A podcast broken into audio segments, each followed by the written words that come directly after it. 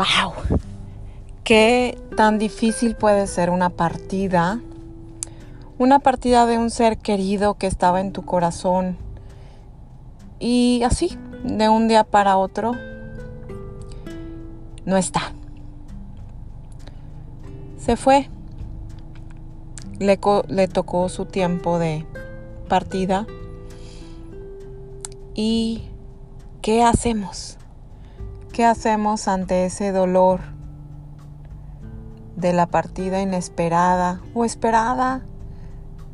¿Te has preguntado si acaso existe tal cosa como estar preparado, preparada para abrir las manos y soltar a la persona que amas, a ese, a ese ser que ha convivido contigo. Y no importa qué tanto tiempo, porque a veces personas llegan por un tiempo determinado pequeño, relativamente, impactan tu vida de tal manera que es un antes y después de la llegada y de la partida de esa persona. Mi amiga, mi amiga partió. Mi compañera del alma ya no está.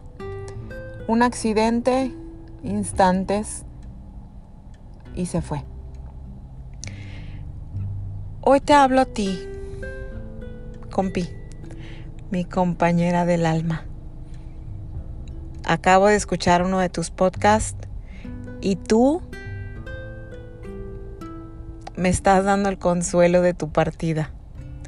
Tú me estás diciendo que todo va a estar bien y que me dé tiempo. Acababa de hablar con uno de nuestros amigos que compartíamos en la vida y me dijo, ¿cómo quisiera que ella fuera la que me dijera cómo sanar. Acto siguiente encuentro un podcast donde nos dices exactamente cómo. Date un tiempo. La importancia de un tiempo y de alejarte a lo mejor de, de tus seres queridos o de tu familia inclusive para sanar.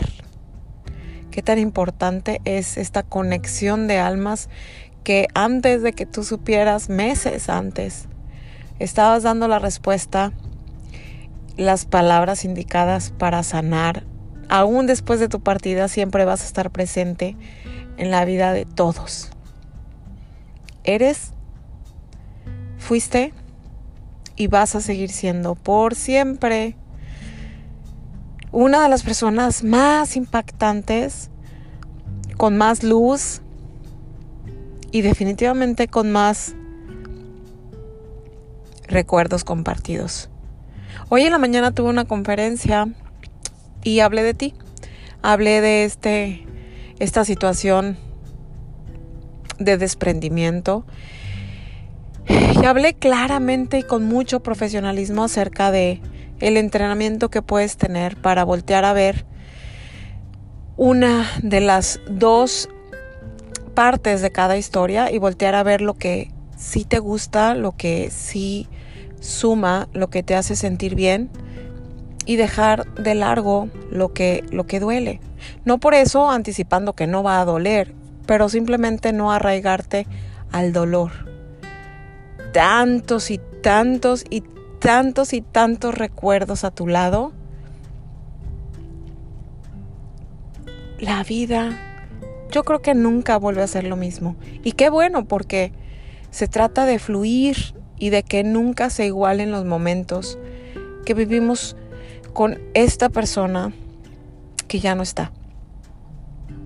Hoy, hoy abro mis brazos. No sé si para dejarte ir, para darte la bienvenida, para decir adiós, para decir gracias o para qué. Pero me siento con los brazos abiertos ante la vida, por, por haber convivido contigo, por haber aprendido de ti. Caray, cuando estábamos aprendiendo a hablar en el radio, cuántos comerciales no hicimos, cuántos programas juntas, cuántas lecciones, cuántas veces lloramos, cuántas veces compartimos hasta el plato de comida. Qué bendecida me siento de hoy tener esta cantidad tanto de calidad que pasé junto a ti. Hoy quiero compartir este dolor, este dolor sin, sin ánimo de, de perseguir el sufrimiento. Este dolor alegre, si se puede decir.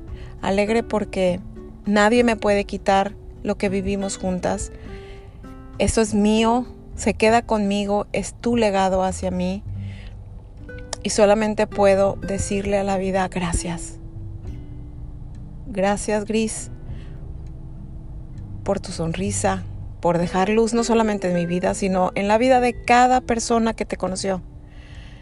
No eras más que sonrisa, más que dar, con micrófono, sin micrófono, ante multitudes o en la privacidad,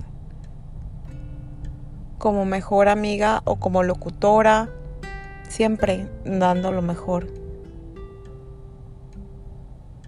Abro los brazos y creo que para darte la bienvenida ahora, sin cuerpo, pero siempre con esa energía, anhelando que sigas a mi lado, que sigamos teniendo esos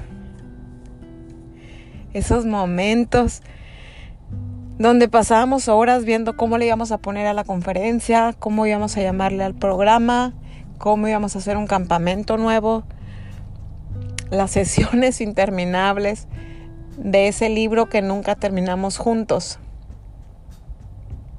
Horas y horas escribiendo para aliviar almas.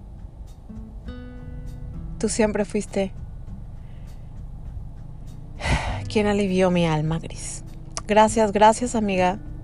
Te amo, te bendigo, te honro y te dejo ir con amor. Hasta siempre